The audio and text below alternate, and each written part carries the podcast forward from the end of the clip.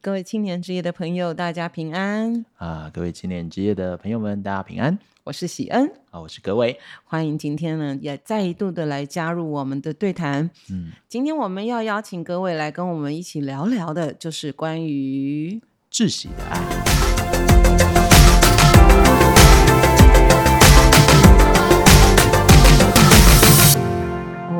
听起来就是一个沉重的主题。好，那呃，葛伟在工作的过程当中，或者是成长的过程当中，对于这个窒息的爱是有蛮多的的体会，或是见过很多的个案吗？嗯嗯，讲见过很多个案，也不要这样说哈。其实就在我们日常当中，嗯，很常出现这个现象，很常出现这个现象。照理来说，这个爱本身是一个很正面的一个词语，是，然后也基本上是人类共同需求，以及宇宙创造的源头，是没错。可是前面的形容词却是如此的这个沉重，所以可见爱，呃，用错了方式，它反而它的那个。呃，杀伤力是很大的哦，超大的。好，那我们今天就是要来谈这样子的一个主题。是，好，那也许呢，在这个对话当中，也会连接到我们每一位朋友在人生的不同的情境里面，曾经接触过类似的感受。嗯。那我们希望借由今天的讨论，带给我们的青年之夜的朋友们，对于爱为何让人窒息，有一些些的、嗯、呃思考。嗯，好。那要不要先跟我们聊聊？你认为怎么样的爱，我们称之为窒息的爱？在这边我想用一个例子来跟大家讨论看看。那就想一个情境，好，这个情境很简单。譬如说，有一个姐妹跟我分享，好，哎，前段时间当自己那个呃经期来的时候啊，痛不欲生啊，然后不管是头痛、经痛，然后子宫收缩什么的，反正就是会严重的影响工作。嗯，然后呃正吵。他们的企业可能在谈并购，要准备很多的资料，嗯，然后又忙碌，没有办法照顾好自己的身体，然后主管又交代一些啊、呃，就是言不及义的东西要他做，哦，超烦的，嗯，就是身体不适，然后工作量暴增，对，然后心力憔悴的状态，嗯，然后这个时候啊，当他加班到很晚的时候，突然有一个弟兄，嗯，哎，这个温馨接送情，然后想要接送这个姐妹下班，然后呢，而且送上一壶热热的黑糖水，哇，听起来就是哎。不禁感叹啊、嗯，好好哦，好好哦、嗯，对。但是这个姐妹冷不防的告诉你一句说：“可是我已经拒绝他很多次了，我不喜欢他。”哦，好，所以我们故事没有听到后面，还觉得是一件蛮感人的、嗯、很浪漫的举动，那个故的的行为。但是听到结尾的时候，就背脊一凉。嗯，突然间你在想说，这个有。骚扰的过程吗？哦，我很敏感哦。突然有点搭上了时事。对对对对，这个很敏感哦。嗯、好，所以当这样的姐妹，即便她真的是在一个需要那样子的关怀的时候，可是这个这个关怀的举动本身，也许是她需要的。嗯，但是人不对，什么都错了吗？呃，人是一个议题。嗯，对，就是第一个这个。确实，他身体上可能需要这些东西，嗯、他可能需要有一个呃，像 Uber 一样的角色，把他平安的送，减轻他的这个对对，减轻他他的负担。对、嗯，但是问题来了，这个当事人自己有没有觉察到，我真的很需要用这样的方式被满足呢？啊，就我适不适合是做这件事的人呢？是，对，啊、就是人事实地物这些符合了吗？嗯，还是我单纯只是觉得，啊，他身上有这个需要，我就给。可是。他其他条件没有被满足，OK，然后所以在这个过程当中就形成了某种压力。那那我也很好奇，那所以当但是通常呢，付出将这样子的一种呃关怀跟爱付诸行动的的当事人，他可能并并不自觉这些所有的举措是令人窒息的，是甚至可能会令人厌烦，嗯，对不对？好，那所以我们其实今天是不是格伟要跟我们谈一谈，就是说。我们也要一起来学习如何让自己原本很温暖、很正向的这些关心，不要成为他人的负担，也不要成为别人窒息的一种一种关爱。嗯嗯嗯。好哦，那各位，你在这个观察当中，像刚刚那个案子个案，我们就那个案例，我们就可以很深刻的感受到。嗯、那你觉得类似这样子这种不？就明明是一个很很温暖的行动，可是却让人窒息的这种关怀，它里面到底都包含了些什么？呃，我想用三个层面来分享。嗯，第一个部部分哦，是这个觉察需求的部分。这个需求的觉察，不单只是我这个付出者要觉察，这个接受的那个当事人也要觉察。哦，原来我身上有这个需要。而且我也好像也渴望某种程度用某一种形式去满足的这样的需要，嗯，对。但通常呃，这个接受者他这一块他没有想得很清楚，他都是接受到了行为以后再思考，哎，到底这是不是我要的啊？因为接受者通常就是一个被动性的角色，对对对对对对，嗯，所以这个部分他不够敏察。那我们的行动者。在做的时候，如果也不够敏察的时候，哎，我们给人家压力，其实自己不知道。哦，对，这是第一个。那第二个呢？是呃，其实很容易出现在付出关怀举动的人身上。嗯，好，我都称之为这个叫做自我感动系。嗯，什么叫自我感动？感对，这是什么？就是好比说，像我们刚刚在讲的这个啊、呃、那个案例嘛，比如说这个弟兄温馨接送情，然后送上一个呃热热的黑糖水，对不对？听起来旁边的人也会觉得，哎。很感动啊，感人啊，对不对？对啊，感人啊，对不对？嗯，那最常出现的状况就是感动了天，感动了地，但却感动不了 这个女孩。那这个过程当中，旁人都被感动到了，但是自己也感动到了。对对，但是自我感动，自我感动。当事人没有感觉，当事人没有感觉。嗯，那为什么我会讲自我感动系呢？因为这个过程，我们人很特别，我们很在意自己的付出，嗯，而且我们会对于我们的付出的失误更投入。呃，在对不起。对于我们自己的付出的失误是什么意思？事物，事物，哦，事物，哦，事物。刚刚有点咬字不清。好好，我们付出的事物，我们会更投入在其中。了解。对，我随便举例好了，比如说啊，这个我用股市来当例子好了。嗯。就是你今天花了呃，可能几十块、几百块去买了一只股票，哎，你看它就是起起落落，起起落落。当它越往你不期待的方向去的时候，你就越不想要把它。卖掉，对，他会更加的抓住你的注意力。对，你会不时的去盯着那个账面上的数字，嗯，因为你已经付出了嘛。嗯，你没有办法接受这个付出是没有回报的，那个焦虑感就很大了。对，所以你在那个过程当中就会不计更不计成本的去把它摊平，一定要把它想办法反败为胜。对，反败为胜要翻盘，对，对要逆转。这个自我感动系其实也有这种层面，就是我很在意我的付出，嗯，能不能有一个回报。那为了那个回报，是叫我加倍再加倍的付出，我也在所不惜。对，因为因为会有一些成功的案例告诉你说，你看有人坚持到底以后，金石为开。哎，没错，金石为开。对，这个过程当中就是这样子劝勉自己，嗯，对，自我洗脑了，自我洗脑了。可是问题来啦，嗯，你付出的重点已经就不再是你了，哎，不再是对方了。其实是在为了自己的那个，是自己。嗯，我有时候觉得会不会是？呃，这一种自我感觉系的人，他通常比较需要经由实际行动的付出来来确定自己的价值感啊，跟存在感。嗯，对，好像他没有做点什么。是，这也会牵涉到第三个部分，就是他做的这件事情是为了自己的自尊。哦，对，我我做了这件事情啊、呃，他可以让我的自尊受到肯定。因为有时候付出关怀行动的时候，嗯、其实，在基督教文化里面，这是值得赞扬的一件事嘛。嗯，对，即便你默默的做，可是当下你跟那个当事人互动的时候，你会感觉，哎，有一点点回馈，这是好的，嗯、是，这是好的，是。那那个回馈的过程当中，我的自尊就会慢慢的 up up up，就往上升一点点。可问题来了，当今天他不再回应你的自尊的时候，嗯，有些人就会觉得，你为什么不回应我的自尊呢？你是不是看不起我？嗯，为什么我做了这么多，你却不回应我呢？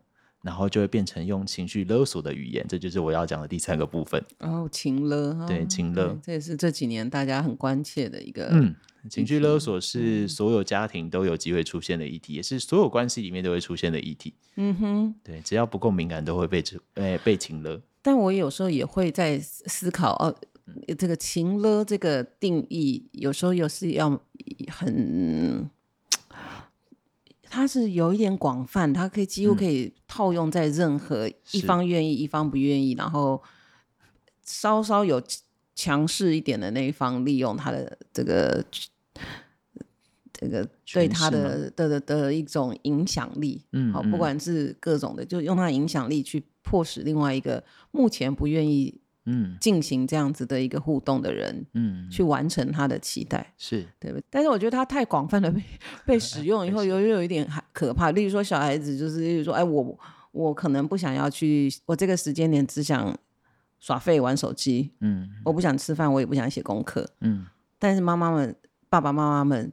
开始要他做什么事，嗯、然后小孩就你不要亲了我。哦。Okay、我的意思是，就是说这个东西，对，在教养在亲子的关系里面，他由他也渐渐的变成一个过于腐烂的的使用，嗯、就是只要有人意图使我进行我现在当下不愿意的事，的可是他跟我又是有极为亲密的互动跟连接的关系的时候，嗯，那他用他的情绪指使我，指示我。嗯或是劝劝勉我的时候，我就说不要情勒我。嗯、我觉得这个东好像也也会发生在我们的这种关系里面。是对，呃，教大家两个辨识的方式好了。好对，嗯、呃，情勒啊，就是诚如刚刚所说的，嗯、它太广泛被使用。嗯，然后就是只要不满孩子的意的时候，就是说你情勒我。嗯，但其实有两个东西可以去衡量一下。第一个是啊、呃，孩子有因为我的话语而感到害怕吗？OK，对，害怕这个情绪有因此出现吗？嗯嗯、第二个是孩子有因为我的话语而感到羞愧吗？罪恶感吗？好、哦，这两个情绪如果没有，基本上我都不会说他正在被情勒。OK，所以它是有一个程度上的差异的，是对，要不然它就会变成在家庭中的这个亲子之间的管教，嗯、或是劝提醒，怎么会？嗯。动辄得救，嗯嗯，对不对？没错，所以真的是动辄得救，动辄得救，动辄就跳掉进那个情乐坑里面去。是是是。所以他是刚刚说的第一个是害怕，好要恐惧，会不会因此而恐惧？第二个就是罪恶、羞羞愧跟罪恶感。OK，好，我也觉得这个是很重要的。我们可能在判定或是在辨别这个事情的时候，哎，有这两个很好的那个。尺度在那里，有时候家长会在想说：“哎量，孩子在讲说我情勒，哎，好，那我是不是正在情勒他？没有啊，我没有觉得我在情勒，可是又找不到精准的语言去回应他。对对对对对，是对，所以你心里开始有一个底，说：哎，如果我做的举动不是为了让他感到害怕而服从我的命令，嗯、或是让他感觉到罪恶感而服从我的命令，嗯、那我可以很清楚的告诉大家，其实那应该也就不是情勒。那如果在宗教教育的场域，或者在这个信仰的场域里面，哈、嗯，我们。如果就是什么，例如说上天堂下地狱这种啊，或者是说这个呃呃和符合圣洁的不圣洁的这种东西，嗯，那第一个上天堂下地狱就是一种恐惧感嘛。嗯、第二个，你这个是圣洁的，你这个不圣洁的，嗯，那就有一种羞愧感跟罪恶感。那、嗯、这样子也会无限上纲啊？会不会？这个东西啊，我就要回应到我们陈述的是不是事实？嗯，我们回到事实的层面嘛，就是我们知道真理告诉我们这件事情必然发生，是。审判必然发生，是。我来告诉你未来的讲呃剧本长这样，是。对。那现在你要告诉我说，你听到这个剧本以后感觉到害怕，那我没有办法，因为这就是就应该要害怕。对对 对，对。我不是刻意要你去去按照我的说法而达到某种目的。嗯，那情勒都会有一个目的，就是为了造就呃造福我自己。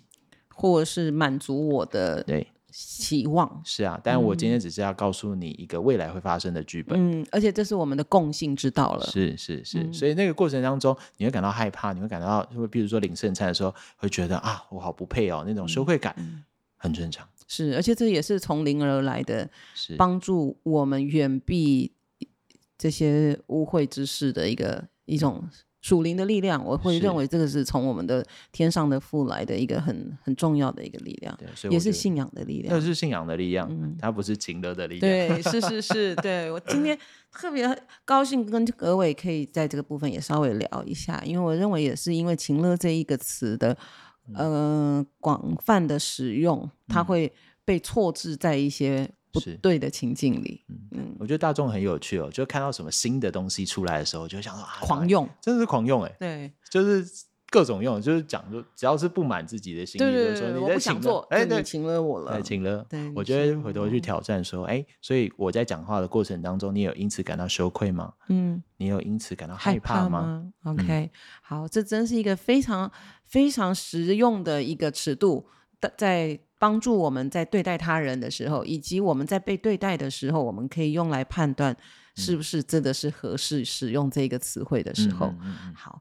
那所以我们的最后一种就是这个情勒式的。真正的情绪勒索式的这一种关系，也是一种窒息的爱。是，嗯，那各位可不可以跟我们聊聊？那当我们看见了这样子的这几种形态的这种，呃，在窒息的在关系里面让人窒息的这种互动的时候，你通常会有什么样的建议？对于付出者和接受者？哦，就那我就从我刚刚讲的那三个部分。呃，首先觉察需要这件事情太重要了。OK，我们常常在好比说在团契、教会团体里面做关怀的动作的时候，嗯、我有觉察到对方的需要，是。可是对方有没有觉得这是我的需要呢？嗯，圣经上说啊，他说：“哎，人活着不是单靠食物，乃是靠神口中口里所出的一切话。”嗯哼。好，问题来了，如果他其实没有觉得这件事情是重要的。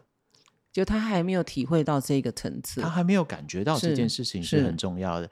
他眼中只有食物。你跟他讲说，你不要六日在工作啦，你呃为这个地上劳碌得吃的不是长久的。嗯嗯，他就心想说，我就是要得吃的啊。没错，我我就要生存这。最基本的这个需求，对啊，嗯、我上有老下有小，那我不工作怎么办？是他有一个生存上的焦虑，嗯，所以他没有觉察到这件事情是他的需要，就是这个信仰这个福音本质是他的需要，嗯，他还没有 get 到的时候，嗯，然后你要他放掉他的工作来来聚会，然后他会说没有办法，我真的没有办法，嗯，对，那个层次就是没有到，是他还是有生存上面的渴望，他离福音。信仰扎根这件事情还有一点距离，所以他没有觉察到这个需要啊。嗯、即便你给他的东西超好，是超棒，但他受不了，他会觉得你干嘛逼迫我？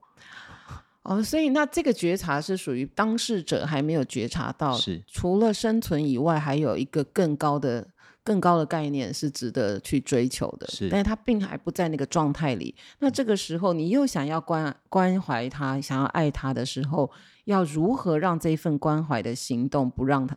这个人感到窒息呢？那就要先从他正在在意的议题下手。哦，他所焦虑的事情，对，也就是他很在意同同理他的这个他的生存的焦虑这件事情。Okay, okay. 好比说，呃，我们看马太福音好了。好，马太福音的二十五章应该是三十五节。因为我饿了，你们给我吃；渴了，你们给我喝；我做客旅，你们留我住。我赤身露体，你们给我穿；我病了，你们看顾我；我在监里，你们来看我。好，阿门，阿门。这个地方啊，这呃，就是哎，提醒了我们，哎，神他会化作哦，化作小子当中的一个，让我们去去接待他，是去关爱他，去在意他的需要。可是问题来了，我们今天看到这个哎，看起来有需求的人。他明明有一个生存的需求，我有没有先给他？哦，就是他饿了，我是有没有给他吃的？对，他渴了，我有没有给他喝的？是，但如果我没有，我一直强加啊，你不要追求这世上的事啊，你要追求那属天的福气啊。嗯，I'm sorry，他 get 不到。OK，所以首先窒息的爱是要双方都同步、同频率的，嗯、你们要在同一个跟付出阶层的。嗯，对，没有同一个阶层的话，永远无法对平。嗯，那那样的爱永远会让人感到窒息。那接受的人，嗯，不不不同频的这种付出跟接受，接受的人觉得窒息，付出的人是不是同时会觉得绝望？哦，会很挫折，啊，非常挫折，觉得你哪讲不听，对对，或者是觉得就是就是那个所有的爱都石沉大海的的付出。对，那因为假设他是啊，我假设以马斯洛的需求理论来讲的话，他的需求是逐步往上增加的。你要先从一个身体上的需求，对，到最后才是一个精神上的需求，对，所以。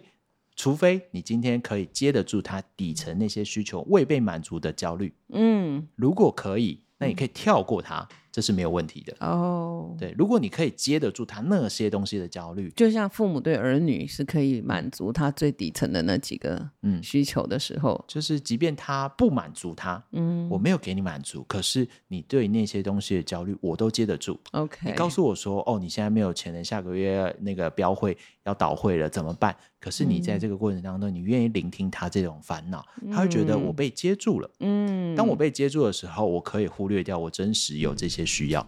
那我可不可以这样子下一个小小的结论，就是说，事实上我们在要付出这个关爱的行动的时候，嗯、也许你不是去解决他生活上的实实生活层面的这个实质的困境，嗯。但是我刚刚听到的是，倾听跟陪伴本身就是一个接住，是没错，这是第二个解法。Okay. 你要么就解决他的生活困境，是，这是第一个；嗯、要么就是你没有解决他生活困境，但是你解决他心理的困境，就是在他的这个情绪的重担的时候，嗯、帮忙他成为他一个抒发的对象。嗯嗯。OK，那还有更好的做法吗？呃，跪下来吧。啊，感谢主，但好像也是。然后，当我们呃在各种的方式尝试的同时，我觉得跪下来祷告好像也是不可少的。就是保持自己一个不要挫折感过重，然后也保持自己有那个敏感度，去跟对方的需需求接轨了。而且我觉得这个祷告的过程当中啊，嗯、呃，有的时候我们常常会祷告说啊，所以说啊，求你让这个人怎么样怎么样怎么样，嗯，对。但我觉得这个祷告都可以修正一下。当你身边一出现这样子的的同龄的时候，你通常会怎么祷告呢？呃，我会我会祷告说，求主耶稣让我明白他真的需要的是什么。嗯，或许我真的没有明白，我没有真的明白，嗯、我以我的眼光跟以为的智慧。去看待他现在的需要，嗯、可是或许根本那就不是真的，真的就是冰山底下才是，对啊，才是或许只是冰山的一角而已，或者我只看到水面上的，然后我还想说，哦，那就是全部，然后拼命的做，拼命的做，然后最后就自我感动戏。哦，然后最后最后自我感性又又自我绝望戏，就做成这样子，就觉得自己做的很好，哎，为什么没有感动？呀呀呀！对，那所以我都宁愿这个祷告是求主耶稣修正我的眼光，嗯，要不然我一直坐在错误的方向，哎，就是努力，哎。方向不对，努力白费。对，这就是那个呃，北风跟太阳的跟太阳的故事啊、哦，大概就是这样。所以我也觉得说，既然圣经上告诉我们，归了主的人都同属一个圣灵，嗯，所以我们的祷告其实如果同一个灵，就是心意相通。嗯，可是我们的这个祷告就是要。圣灵要来指示我们，嗯，因为他应该是合一的一个灵。我们其实比一般的人，一般的人可能要透过一些的呃心理的的心理学的熟读，或者是说这些在精神分析、行为分析上有相当的这个能力跟技巧，嗯，才能够去判读他人的一些举措跟反应。嗯，但是我觉得同同在一个灵里面，他又有另外一种可以。可以指引我们的就是这同一的这个灵，对吗？所以我们在祷告的时候，也求圣灵帮助我们能够去理解跟感受另外一个肢体的需要。嗯，而且我觉得，当愿意把我我的眼光，可不可以请耶稣你帮我校正？嗯，这件事情放在祷告里面的时候，嗯、那个谦卑会让我们看得见。是，就是我自己的经验是。我有时候会讲出一些同龄很困惑，你为什么这样子讲的东西，但那个是圣灵在激动你，那个不是我自己透过观察、透过心理学、透过什么智商辅导的东西所看见。所以我就觉得刚刚有一个词好重要，就是谦卑。嗯，因为那个自我感觉系其实就是一个自我感觉很良好，而且我自我觉得很需要，我要满足的是我有能力去解决别人的。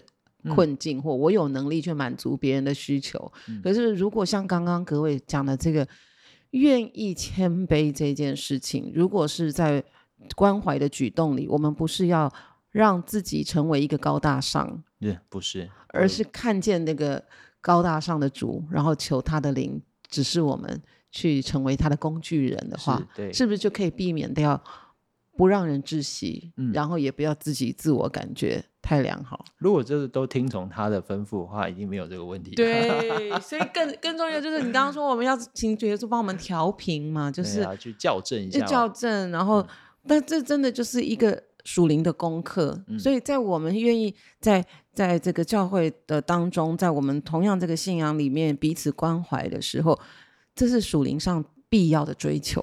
是。绝对是对，这真的好重要哦。嗯、不然的话，我们可能也会用我们自己人的经验、自己个人的经验去判读别人，嗯、或者是用我们自己的专业去分析别人。嗯、但是这些都都有可能是没有打到靶心的。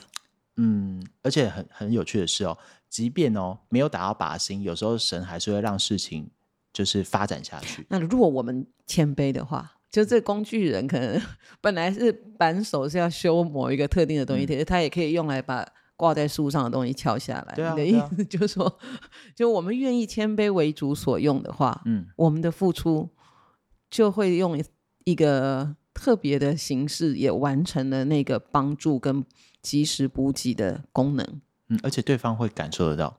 哇。这是最好、最重要的事，应该是对方被我们接住，嗯、或不是被我们接住，被主的爱接住。是，就是通过我们的一些举措，哦、然后、嗯、或是我们在圣灵里的感动，我们不管是我们这个管道是用说话的方式，嗯、或是用实际的行动的方式，都使那个在需要中的人得到一份爱。嗯、那这个份爱不让他窒息。对，我们是媒介。对对，就是这样转过去。对啊，我刚刚在提那个。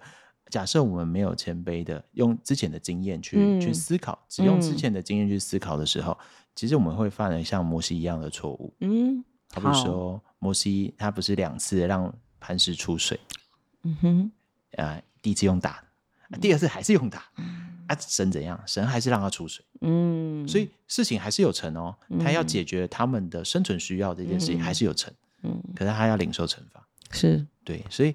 有的时候我们会说，而、呃、我们的经验上次怎么样，这样做也 OK，你下一次做其实也 OK。所以我们的 ego 很强烈的时候，我们会带着傲气或带着怒气去做这些事情，嗯、这是我们应该要避免的，对吗？对，带着傲气、怒气去做，最后就会变成自我感动系，然后情绪勒索人，哦、它就是成套的配件。没错，没错。哦，所以他们是整组的，他就是前面没有顾好，就会滚成雪球，变成那样。